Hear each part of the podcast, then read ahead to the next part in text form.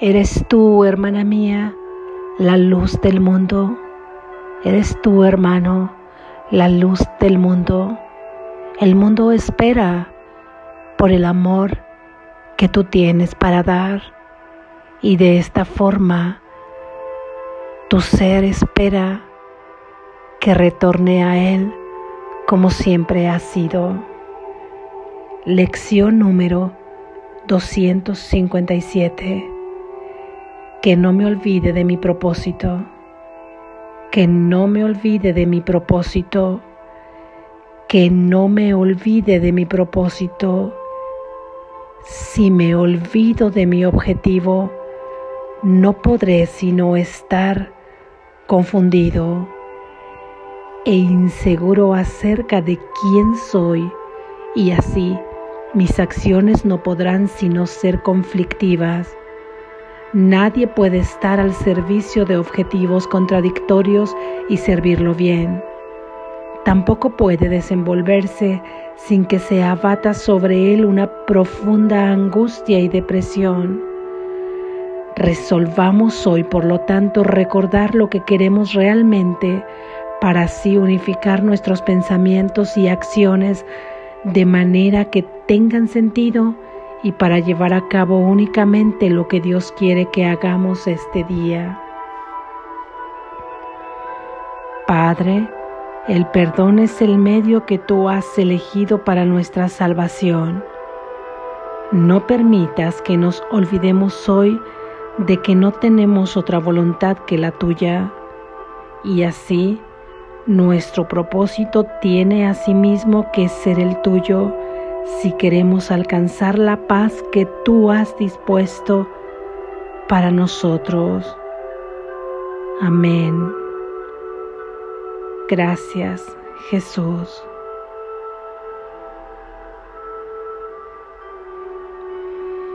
Reflexión. Observa qué fácil resulta, qué fácil parece olvidarnos del objetivo que nos hemos planteado. Al estar escuchando y reflexionando acerca de estas ideas, quiere decir que ya hemos tenido la intención de plantearnos el objetivo por el que queremos caminar. Y ese objetivo en términos de este libro es Dios. Ya lo veíamos en la lección de ayer. Mi único objetivo es Dios y hoy decimos que no me olvide de mi objetivo porque aun y cuando la lección de ayer afirmamos que nuestro único objetivo es Dios, esto quiere decir que nuestro único objetivo es encontrarnos con nuestro propio ser, porque al ser Dios nuestro único objetivo es también ir al encuentro de nuestro propio ser, es por fin reconocer quiénes somos. Y hoy pedimos y hoy decimos que no me olvide de mi propósito, porque cada día que transcurre y que en él tenemos una distracción egoica en cualquier polo, aquel que llamamos polo positivo o polo negativo, entendiendo como positivo haber logrado una meta, haber conseguido algo que deseábamos desde el ego. ¿Por qué algo que deseábamos desde el ego? Porque porque el ego desea y desea imparablemente sin sentir ninguna total satisfacción, ninguna completud. Siempre está deseando múltiples cosas que tienen que ver con el mundo de la materia, porque esa es precisamente su naturaleza. Y no es que tú al seguir experimentando en un cuerpo, no es que cumplas deseos o satisfagan tus deseos, sino que estos ahora quedan subsumidos ante el verdadero propósito que es el de tu verdadero ser. Él solamente desea estar viviendo y experimentando la felicidad que su Padre le ha dado desde el momento de la creación y de esta forma todo deseo se desarrolla en favor de Dios y la consecuencia es que no pueda más que darte felicidad perfecta. Así es que en el cumplimiento de una meta egoica, de un deseo meramente egoico, de un momento que te da gozo, que te da placer pasajero, es fácil olvidarse del propósito, del propósito que hemos tenido, o bien en un sufrimiento, cuando sentimos una tribulación, un desconsuelo, una desilusión, cuando nos sentimos desidentificados, nos confundimos porque estamos tratando de vivir entre estos dos polos y entre un mundo que consideramos superior, que es donde habita Dios, que es donde habita nuestro verdadero ser, creyendo que estos no pueden unificarse y efectivamente son dos mundos distintos porque un mundo es falso y un mundo es verdadero, porque un mundo pertenece a la oscuridad y el otro pertenece a la luz. Sin embargo, la unificación, por llamarlo de alguna manera, viene cuando tu luz puede abrazar, puede abarcar a la oscuridad. Y en ese momento, al quedar iluminada, todo lo que antes estaba bajo el propósito del ego que era seguir subsistiendo en un mundo así caótico, ahora todo queda bajo el propósito del ser, que es encontrarte con tu origen, es ir a tu verdadero hogar, es vivir desde el ser. Entonces, al continuar soñando en este mundo que llamamos vivir, nos olvidamos de nuestro propósito, que es encontrarnos con nuestro verdadero ser. Le atribuimos poderes a ese ser, a ese pequeño ser con el que nos hemos confundido. Le atribuimos autonomía. Creemos que es verdad lo que nos está diciendo, creemos que es verdad los pensamientos a los que nos conduce y nos confundimos pensando que somos esa ira, ese placer, ese coraje, que somos esa razón que a diario trata de justificar cada acto. Nos olvidamos que no somos nada de esto que nuestro verdadero ser está más allá, que no somos ese cuerpo que cree que puede encerrar a una mente ahí junto con él y destinarla al mismo destino que tiene el cuerpo. Y no podemos más que confundirnos. Y esa confusión ya sabemos a dónde nos conduce, al sufrimiento, al caos, de esta forma pedimos hoy no olvidamos, no olvidarnos de nuestro propósito porque no queremos estar confundidos y sentirnos inseguros acerca de quienes somos. Recordar el objetivo, recordar nuestro propósito en todo momento es permanecer plantado en tu ser, es comenzar a actuar y desde la inspiración divina que tú eres y no actuar desde la reacción egoica, aquella que nos hace desde las heridas reaccionar, desde esas heridas profundas de nuestra historia, desde el rechazo, desde el abandono, desde no saber quién soy.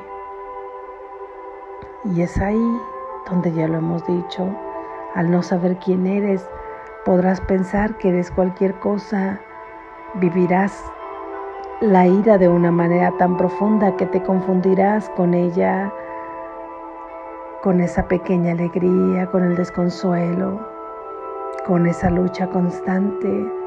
Es ahí que comienzas a confundirte, olvidando que esto es un sueño que ha sido concebido desde la mente, que lo ha concebido ese pequeño ser que tú has creído ser. Y olvidas que observando todo desde un punto de vista distinto, desde un punto de vista de otro nivel, donde solamente eres un observador, ahí te das cuenta que tú no eres eso y recuerdas quién eres que eres aquel que está moviendo los hilos o que has permitido que esos hilos los mueva esa mente egoica y que se haga cargo de la materia, pero que al fin tú experimentas con dolor. Has permitido que ese pequeño ser que has creído ser mueva los hilos de la historia. Y aquí nos recuerda Jesús nuestra confusión porque de esta forma querer estar sirviendo a dos amos te hace estar confundido, porque no puedes estar sirviendo a la luz y a la oscuridad al mismo tiempo, porque son contradictorias, porque no, no es posible esto. Si tú estás enfocado en la oscuridad, en ese pequeño ser, con pensamientos, que lo refuerzan, tu enfoque reforzando esta oscuridad, tus palabras reforzando esta oscuridad, ¿cómo entonces puedes estar observando todo desde la luz? Es imposible. Por eso este día, al dejarnos llevar por la ira, por esa pequeña alegría, que toda sea entregada al propósito del Espíritu Santo, que no olvidemos cuál es nuestro propósito. Nuestro propósito es encontrarnos con nuestro propio ser. Nuestro propósito es Dios, es extender su amor aquí en la tierra. Nuestro propósito es traer el cielo a la tierra.